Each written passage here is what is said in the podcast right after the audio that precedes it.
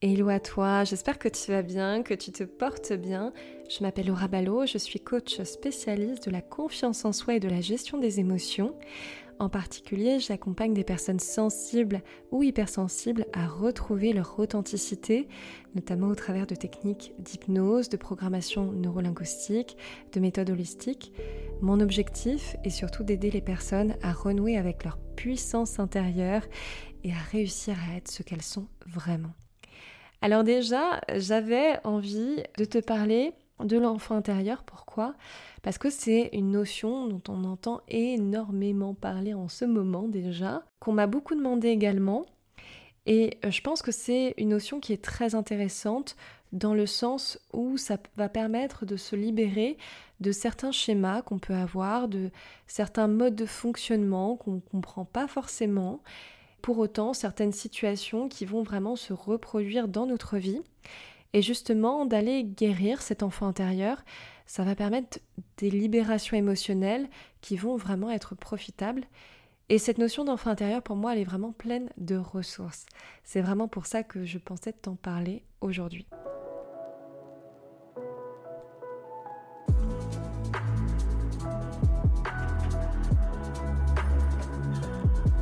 Alors déjà, qu'est-ce que c'est que l'enfant intérieur?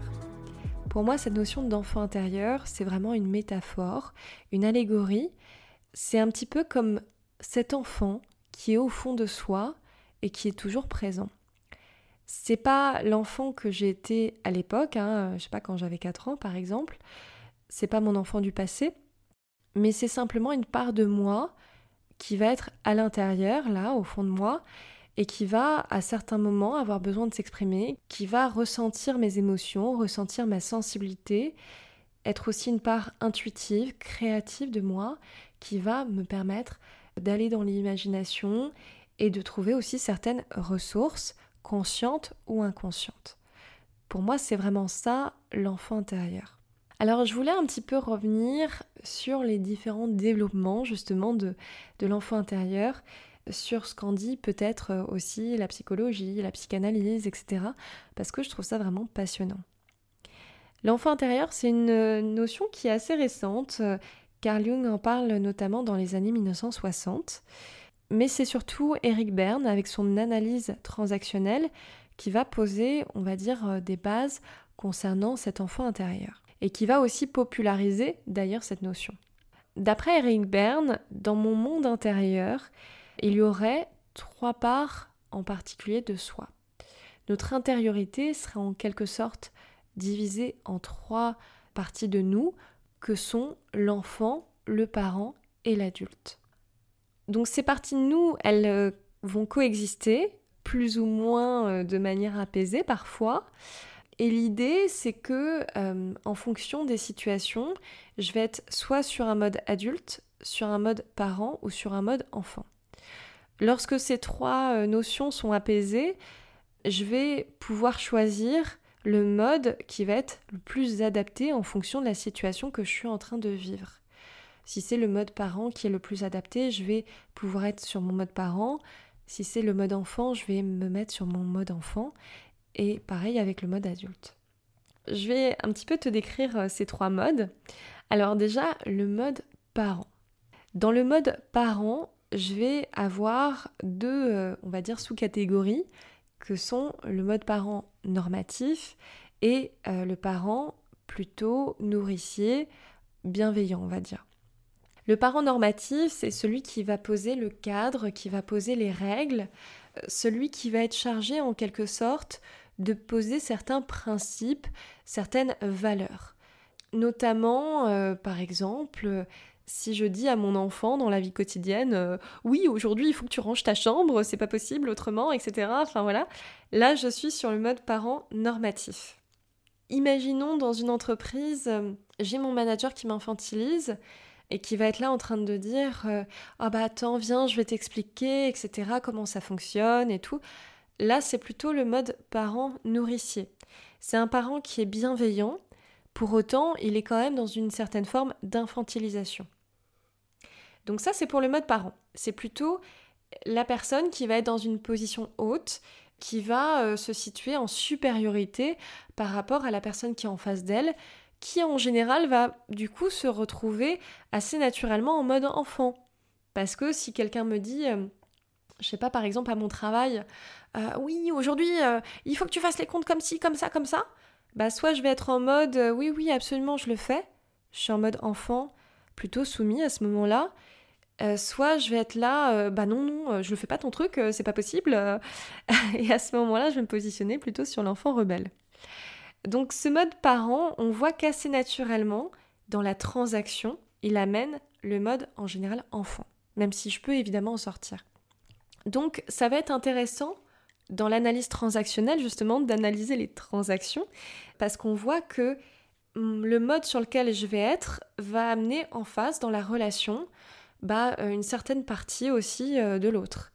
Donc par exemple si je suis en adulte, bah a priori euh, je peux avoir soit le mode adulte, soit le mode parent, soit le mode enfant, ça dépend. Mais c'est intéressant justement d'analyser qu'est-ce qui se passe dans la transaction. Je vais avoir aussi le mode du coup adulte.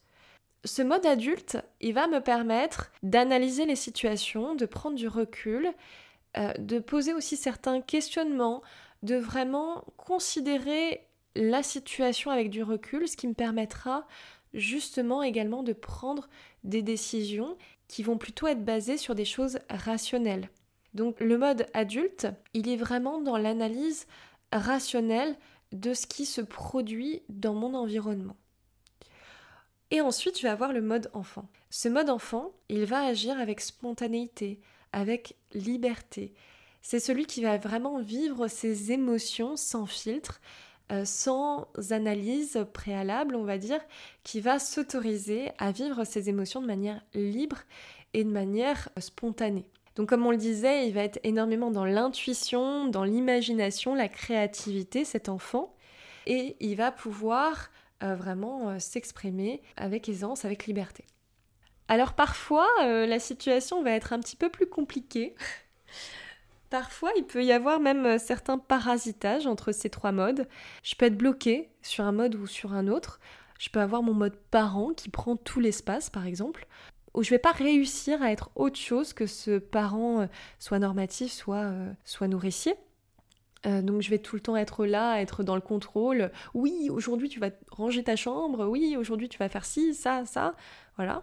je vais être uniquement sur ce mode parent.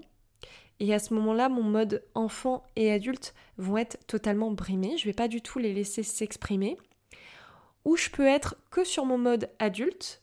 Donc à ce moment-là, ça va être mon mode parent et enfant qui vont être totalement brimés. Ou au contraire, je peux être que dans la pleine expression de mon enfant tout le temps et dès qu'il s'agira d'avoir une conversation qui va être plus sérieuse ou qu'il s'agira de poser certaines limitations, de, de, poser certaines valeurs clés, bah je vais pas forcément euh, vouloir euh, aller justement dans mon adulte ou dans mon parent. Donc à ce moment-là, je vais uniquement être sur le mode enfant de j'exprime mes émotions librement et sinon euh, je deviens l'enfant rebelle si tu me laisses pas m'exprimer comme, comme je suis quoi.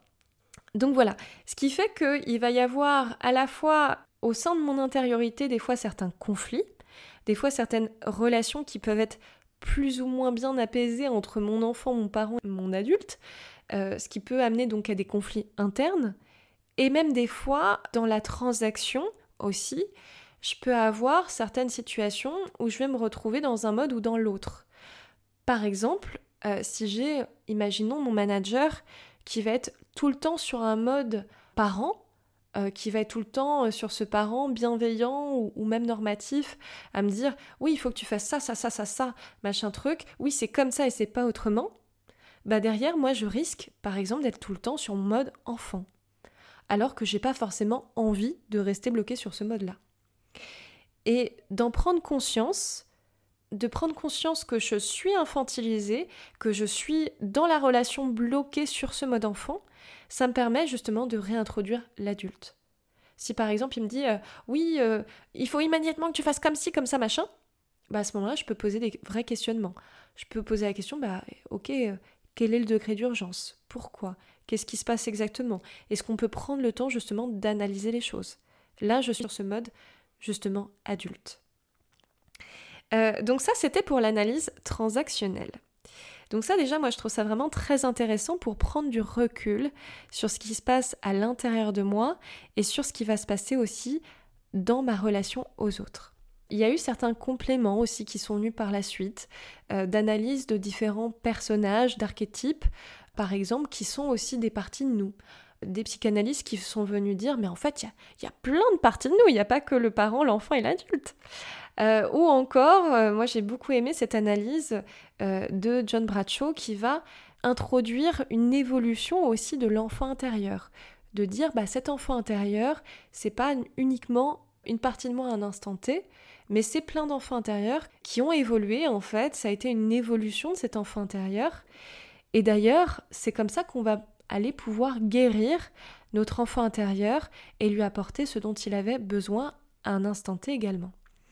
Notamment quand j'ai vécu des situations compliquées, cet enfant intérieur, il a pu vivre ses blessures, ces, situations euh, euh, qui ont pu être difficiles pour moi, et ces émotions, elles ont pu aussi rester bloquées. Ce qui peut amener même à la reproduction de certains schémas. Et c'est précisément ce qu'on va voir dans le prochain épisode de ton podcast, c'est comment est-ce que je fais pour me libérer de certaines boucles, euh, de certaines situations que je vis et que je revis, tout simplement parce que les émotions qui sont liées aux blessures que j'ai eues ne sont pas encore libérées. Donc on va voir ça plus en détail au prochain podcast. Je t'invite à écouter la suite et je te dis à très vite pour un nouvel épisode de ton podcast. Salut, ciao